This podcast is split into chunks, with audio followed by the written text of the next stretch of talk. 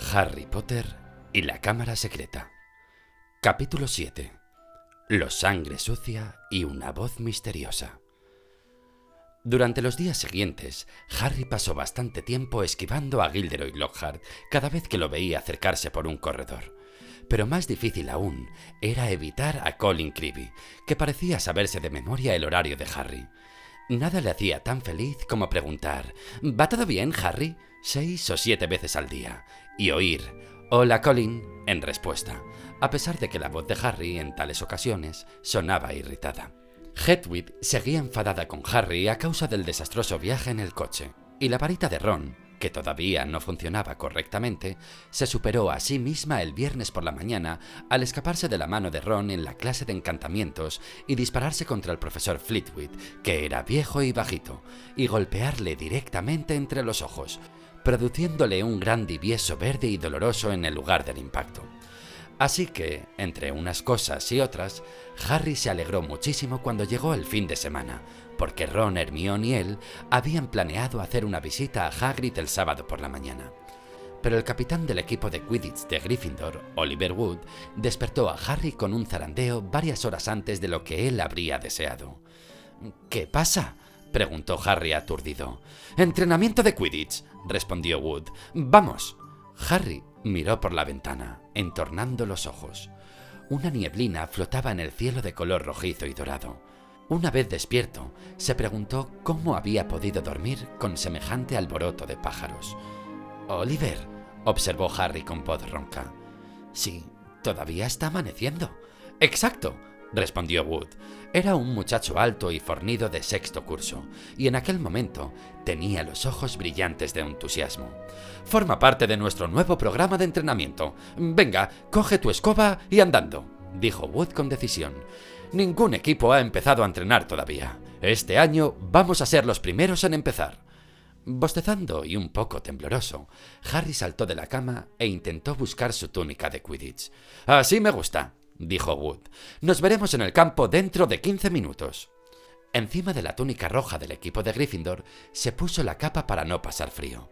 Garabateó a Ron una nota en la que le explicaba a dónde había ido y bajó a la sala común por la escalera de caracol, con la Nimbus 2000 sobre el hombro. Al llegar al retrato por el que se salía, oyó tras él unos pasos y vio que Colin Creevy bajaba las escaleras corriendo, con la cámara colgado del cuello, que se balanceaba como loca y llevaba algo en la mano. Oí que alguien pronunciaba tu nombre en las escaleras, Harry. Mira lo que tengo aquí. La he revelado y te la quería enseñar. Desconcertado, Harry miró la fotografía que Colin sostenía delante de su nariz. Un Lockhart móvil en blanco y negro tiraba de un brazo que Harry reconoció como suyo. Le complació ver que en la fotografía él aparecía ofreciendo resistencia y rehusando a entrar en la foto. Al mirarlo, Harry, Lockhart soltó el brazo, jadeando, y se desplomó contra el margen blanco de la fotografía con gesto teatral. ¿Me la firmas? le pidió Colin con fervor. No, dijo Harry rotundamente, mirando en torno para comprobar que realmente no había nadie en la sala. Lo siento, Colin, pero tengo prisa. Eh, tengo entrenamiento de Quidditch. Y salió por el retrato. ¡Eh! ¡Espérame! Nunca he visto jugar al Quidditch. Colin se metió apresuradamente por el agujero detrás de Harry. Será muy aburrido, dijo Harry enseguida. Pero Colin no le hizo caso. Los ojos le brillaban de emoción. Tú has sido el jugador más joven de la casa en los últimos 100 años, ¿verdad, Harry? ¿Verdad que sí? Le preguntó Colin, corriendo a su lado. Tienes que ser estupendo. Yo nunca he volado. ¿Es fácil? ¿Esa es tu escoba? ¿Es la mejor que hay? Harry no sabía cómo liberarse de él. Era como tener una sombra habladora, extremadamente habladora. No sé cómo es el Quidditch en realidad, reconoció Colin sin aliento. ¿Es verdad que hay cuatro bolas y dos que van por ahí volando, tratando de derribar a los jugadores de sus escobas? Sí, contestó Harry de mala gana, resignado a explicarle las complicadas reglas del juego del Quidditch. Se llaman Bludgers. Hay dos bateadores en cada equipo. Combates para golpear las Bludgers y alejarlas de sus compañeros. Los bateadores de Gryffindor son Fred y George Weasley. ¿Y para qué sirven las otras pelotas? preguntó Colin, dando un tropiezo porque iba mirando a Harry con la boca abierta. Bueno, la Quaffle, que es una pelota grande y roja, es con la que se marcan los goles. Tres cazadores en cada equipo se pasan la Quaffle de uno a otro e intentan introducirla por los postes que están en el extremo del campo. Tres postes largos con aros al final. ¿Y la cuarta bola? Es la snitch, dijo Harry. Es dorada, muy pequeña, rápida y difícil de atrapar. Esa es la misión de los buscadores, porque el juego del Quidditch no finaliza hasta que se atrapa la snitch. Y el equipo cuyo buscador la haya atrapado gana 150 puntos. ¿Y tú eres el buscador de Gryffindor, verdad? preguntó Colin emocionado. Sí, dijo Harry, mientras dejaban el castillo y pisaban el césped empapado de rocío. También está el guardián, el que guarda los postes. Prácticamente en eso consiste el Quidditch. Pero Colin no descansó un momento y fue haciendo preguntas durante todo el camino ladera abajo, hasta que llegaron al campo de Quidditch, y Harry pudo deshacerse de él al entrar en los vestuarios. Colin le gritó en voz alta, Voy a pillar un buen sitio, Harry, y se fue corriendo a las gradas. El resto del equipo de Gryffindor ya estaba en los vestuarios. El único que parecía realmente despierto era Wood.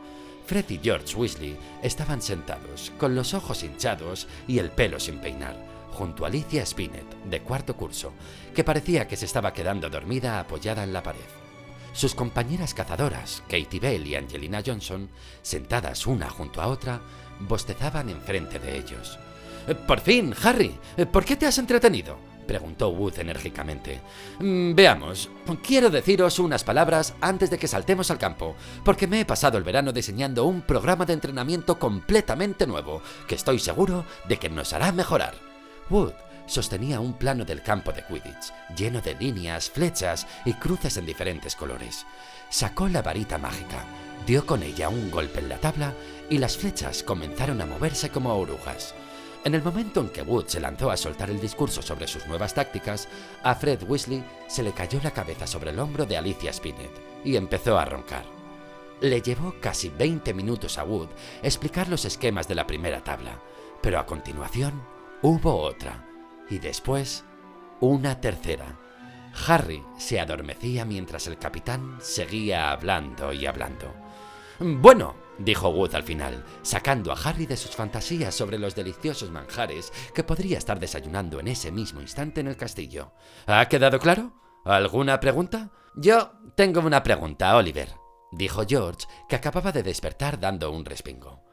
¿Por qué no nos contaste todo esto ayer cuando estábamos despiertos? A Wood no le hizo gracia. Escuchadme todos, les dijo con el entrecejo fruncido. Tendríamos que haber ganado la Copa de Quidditch el año pasado. Éramos el mejor equipo con diferencia. Pero, por desgracia, y debido a circunstancias que escaparon a nuestro control, Harry se removió en el asiento, con un sentimiento de culpa. Durante el partido final del año anterior, había permanecido inconsciente en la enfermería, con la consecuencia de que Gryffindor había contado con un jugador menos y había sufrido su peor derrota de los últimos 300 años. Wood tardó un momento en recuperar el dominio, era evidente que la última derrota todavía lo atormentaba. De forma que este año entrenaremos más que nunca. Venga, salid y poned en práctica las nuevas teorías, gritó Wood, cogiendo su escoba y saliendo el primero de los vestuarios. Con las piernas entumecidas y bostezando, le siguió el equipo. Habían permanecido tanto tiempo los vestuarios que el sol ya estaba bastante alto, aunque sobre el estadio quedaban restos de niebla. Cuando Harry salió al terreno de juego, vio a Ron y Hermione en las gradas. ¿Aún no habéis terminado? preguntó Ron perplejo. Aún no hemos empezado, respondió Harry, mirando con envidia las tostadas con mermelada que Ron y Hermione se habían traído del gran comedor.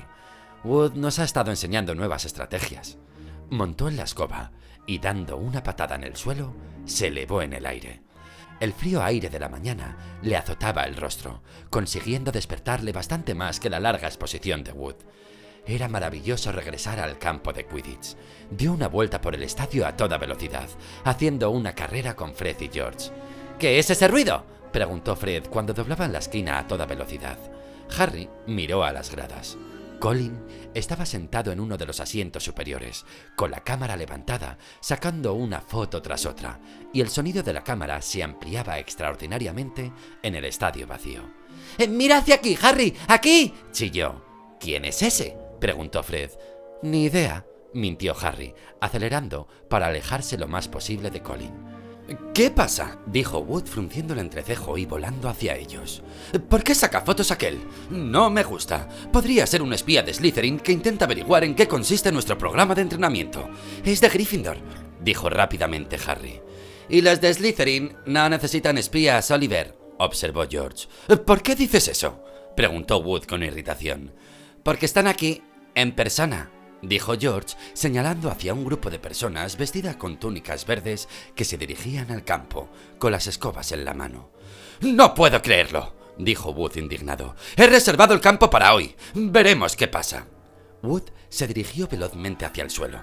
Debido al enojo, aterrizó más bruscamente de lo que habría querido, y al desmontar, se tambaleó un poco. Harry, Fred y George lo siguieron. ¡Flint! Gritó Wood al capitán del equipo de Slytherin. Es nuestro turno de entrenamiento. Nos hemos levantado a propósito, así que ya podéis largaros. Marcus Flint aún era más corpulento que Wood. Con una expresión de astucia digna de un troll, replicó. Hay bastante sitio para todos, Wood. Angelina, Alicia y Katie también se habían acercado. No había chicas entre los del equipo de Slytherin, que formaban una piña frente a los de Gryffindor y miraban burlonamente a Wood. Pero yo he reservado el campo, dijo Wood, escupiendo la rabia. ¡Lo he reservado! Ah, dijo Flint. Pero nosotros traemos una hoja firmada por el profesor Snape. Yo, el profesor Severus Snape, concedo permiso al equipo de Slytherin para entrenar hoy en el campo de Quidditch debido a su necesidad de dar entrenamiento al nuevo buscador. ¿Tenéis un nuevo buscador? preguntó Wood preocupado. ¿Quién es? Detrás de seis corpulentos jugadores, apareció un séptimo, más pequeño, que sonreía con su cara pálida y afilada. Era Draco Malfoy. ¿No eres tú el hijo de Lucius Malfoy? preguntó Fred mirando a Malfoy con desgrado. Es curioso que menciones al padre de Malfoy, dijo Flint, mientras el conjunto de Slytherin sonreía aún más. Déjame que te enseñe el generoso regalo que ha hecho al equipo de Slytherin. Los siete presentaron sus escobas, siete mangos muy pulidos completamente nuevos y siete placas de oro que decían Nimbus 2001. Brillaron ante las narices de los de Gryffindor al temprano sol de la mañana. Ultimísimo modelo, salió el mes pasado, dijo Flynn con un ademán de desprecio, quitando una mota de polvo del extremo de la suya. Creo que deja muy atrás la vieja serie 2000. En cuanto a las viejas barredoras, Sonrió mirando desdeñosamente a Fred y George, que sujetaban sendas barredora 5.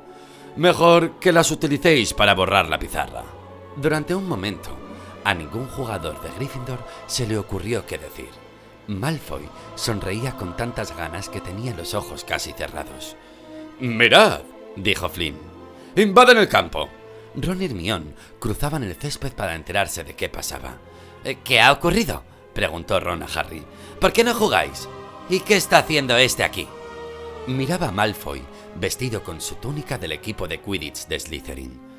Soy el nuevo buscador de Slytherin, Weasley, dijo Malfoy con petulancia. Estamos admirando las escobas que mi padre ha comprado para todo el equipo. Ron miró boquiabierto las siete soberbias escobas que tenía delante. Son buenas, ¿eh? dijo Malfoy con sorna. Pero quizás el equipo de Gryffindor pueda conseguir oro y comprar también escobas nuevas.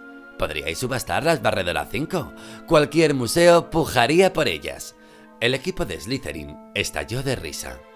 Pero en el equipo de Gryffindor nadie ha tenido que comprar su acceso, observó Hermione agudamente.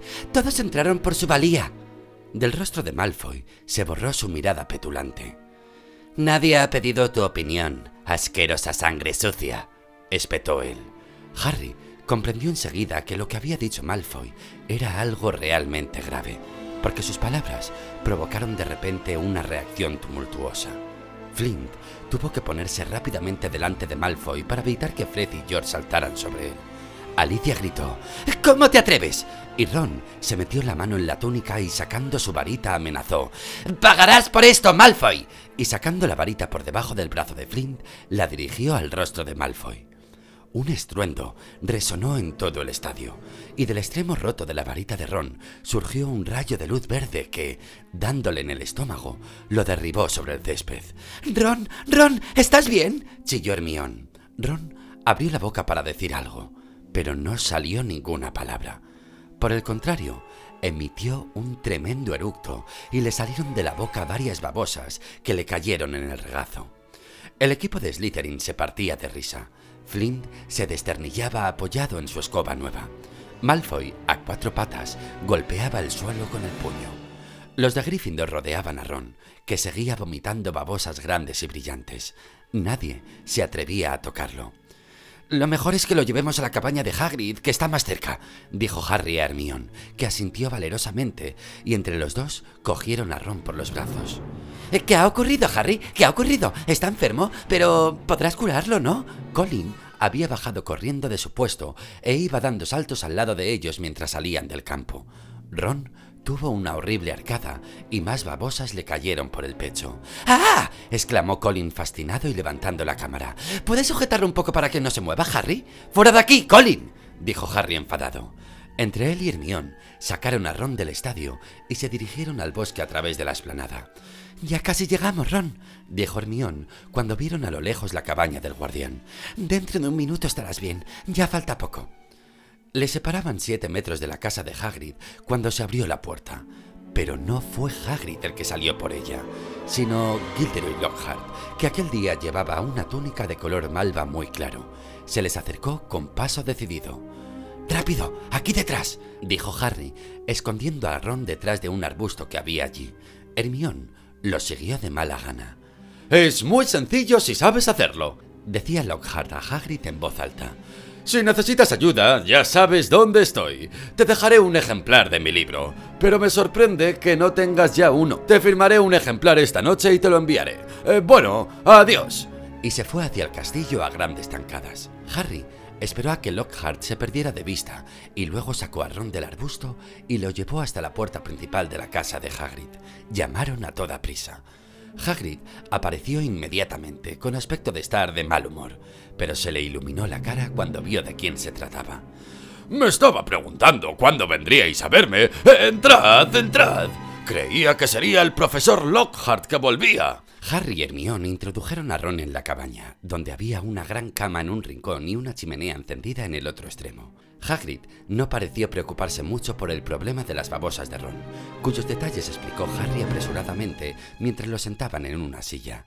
Es preferible que salgan a que entren, dijo Ufano, poniéndole delante una palangana grande de cobre. Vomítalas todas, Ron.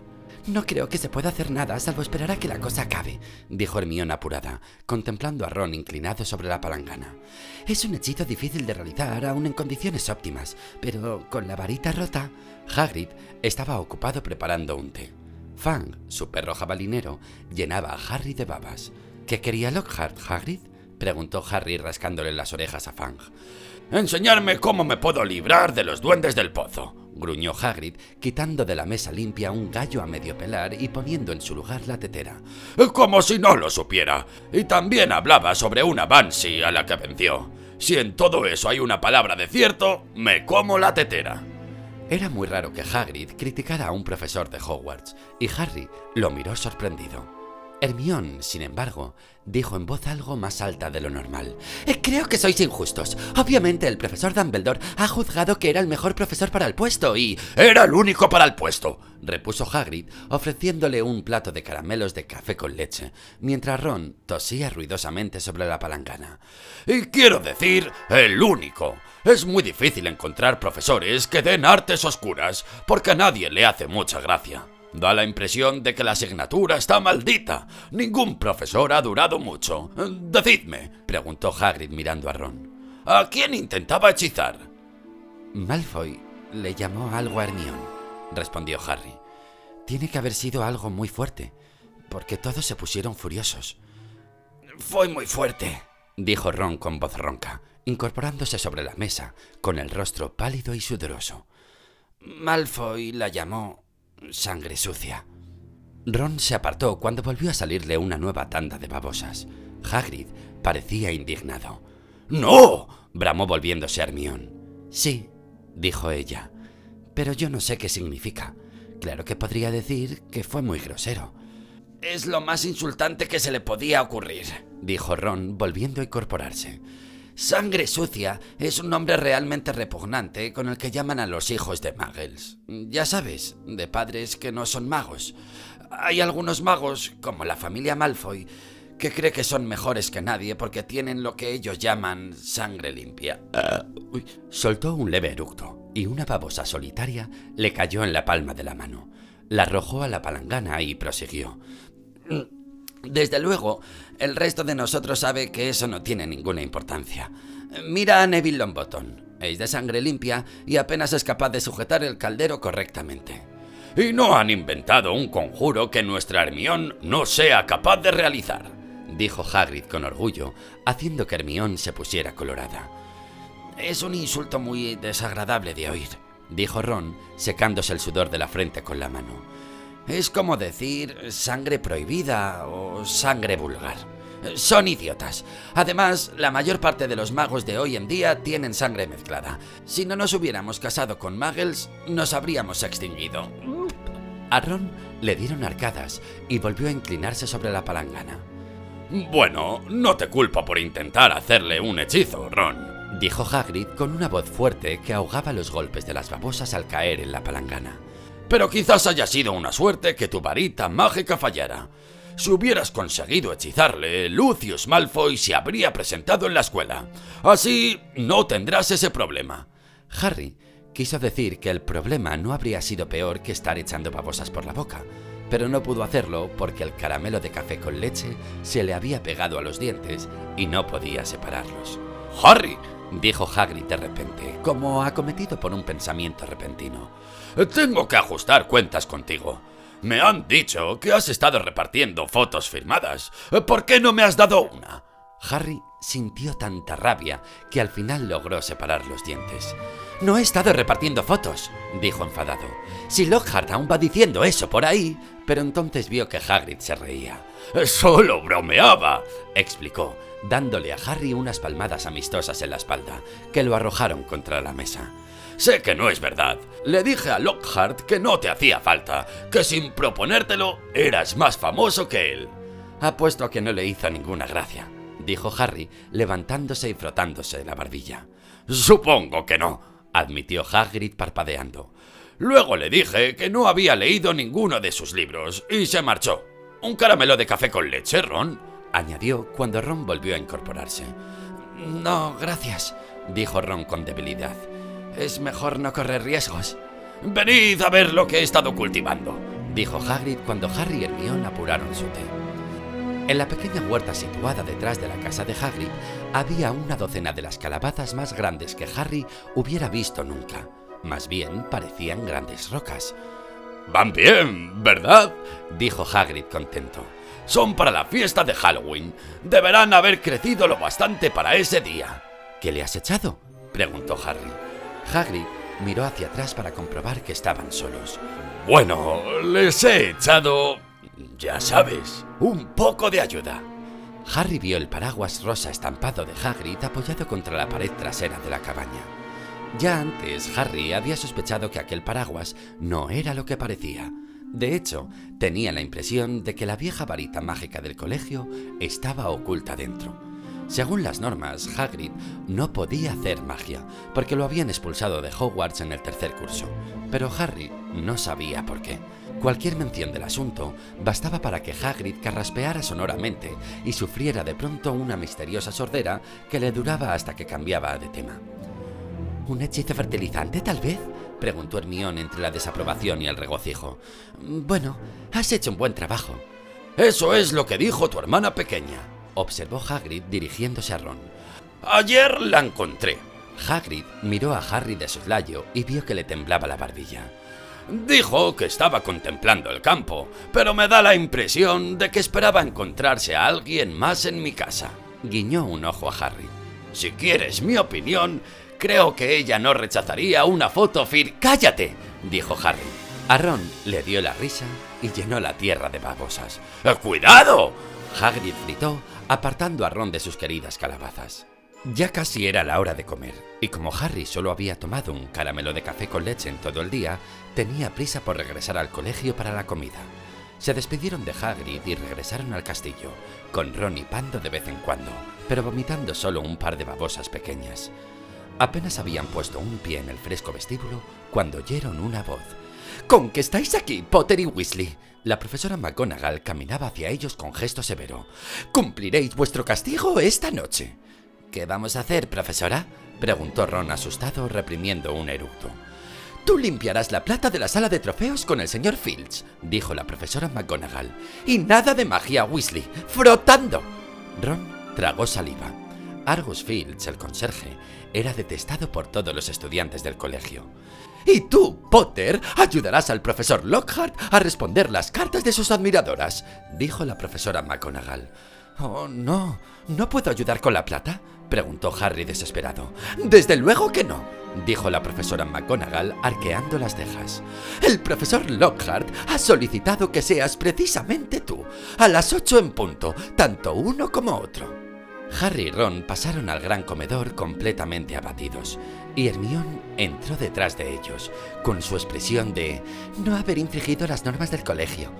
Harry no disfrutó tanto como esperaba de su pudding de carne y patatas. Tanto Ron como él pensaban que les había tocado la peor parte del castigo.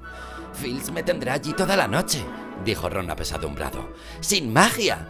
Debe de haber más de 100 trofeos en esa sala. Y la limpieza Magel no se me da bien. Te lo cambiaría de buena gana, dijo Harry con voz apagada. He hecho muchas prácticas con los Dursley, pero responder a las admiradoras de Lockhart será una pesadilla. La tarde del sábado pasó en un santiamén, y antes de que se dieran cuenta, eran las ocho menos cinco. Harry se dirigió al despacho de Lockhart por el pasillo del segundo piso, arrastrando los pies. Llamó a la puerta a regañadientes. La puerta se abrió de inmediato. Lockhart le recibió con una sonrisa. Aquí está el pillo, dijo. Vamos, entra, entra. Dentro había un sinfín de fotografías enmarcadas de Lockhart que relucían en los muros a la luz de las velas. Algunas estaban incluso firmadas. Tenía otro montón grande en la mesa. Tú puedes poner las direcciones en los sobres, dijo Lockhart a Harry, como si se tratara de un placer irresistible. El primero es para la adorable Gladys Gadeon, gran admiradora mía. Los minutos pasaron tan despacio como si fueran horas. Harry dejó que Lockhart hablara sin hacerle ningún caso, diciendo de cuando en cuando, mmm, o ya, o vaya. Algunas veces captaba frases del tipo, La fama es una amiga veleidosa, Harry. O Serás célebre si te comportas como alguien célebre, que no se te olvide. Las velas se fueron consumiendo, y la agonizante luz desdibujaba las múltiples caras que ponía Lockhart ante Harry. Este pasaba su dolorida mano sobre lo que le parecía que tenía que ser el milésimo sobre y anotaba en él la dirección de Verónica Smelting. Debe de ser casi hora de acabar, pensó Harry derrotado. Por favor, que falte poco. Y en aquel momento oyó algo. Algo que no tenía nada que ver con el chisporroteo de las mortecinas velas ni con la cháchara de Lockhart sobre sus admiradoras. Era una voz, una voz capaz de helar la sangre en las venas, una voz ponzoñosa que dejaba sin aliento, fría como el hielo. Ven a mí, ven a mí. Deja que te desgarre, deja que te despedace, déjame matarte. Harry dio un salto y un manchón grande de color lila apareció sobre el nombre de la calle de Verónica Smelting. ¿Qué? gritó. Pues eso, dijo Lockhart. Seis meses enteros encabezando la lista de los más vendidos. Batí todos los récords. No, dijo Harry asustado. La voz. ¿Cómo dices? preguntó Lockhart extrañado. ¿Qué voz? La... la voz que ha dicho. ¿No lo ha oído? Lockhart miró a Harry desconcertado. ¿De qué hablas, Harry? No te estarías quedando dormido. Por Dios, mira la hora que es. Llevamos con esto casi cuatro horas. Ni lo imaginaba. El tiempo vuela, ¿verdad? Harry no respondió aguzaba el oído tratando de captar de nuevo la voz, pero no oyó otra cosa que a Lockhart diciéndole que otra vez que lo castigaran no tendría tanta suerte como aquella. Harry salió aturdido. Era tan tarde que la sala común de Gryffindor estaba prácticamente vacía y Harry se fue derecho al dormitorio. Ron no había regresado todavía. Se puso el pijama y se echó en la cama a esperar. Media hora después llegó Ron, con el brazo derecho dolorido y llevando con él un fuerte olor a limpiametales. Tengo todos los músculos agarrotados, se quejó, echándose en la cama. Me ha hecho sacarle brillo 14 veces a una copa de Quidditch antes de darle el visto bueno. Y vomité otra tanda de babosas sobre el premio especial por los servicios al colegio. Me llevó un siglo quitar las babas. Bueno, ¿y tú qué tal con Lockhart? En voz baja, para no despertar a Neville, Dean y Simus, Harry le contó a Ron con toda exactitud lo que había oído.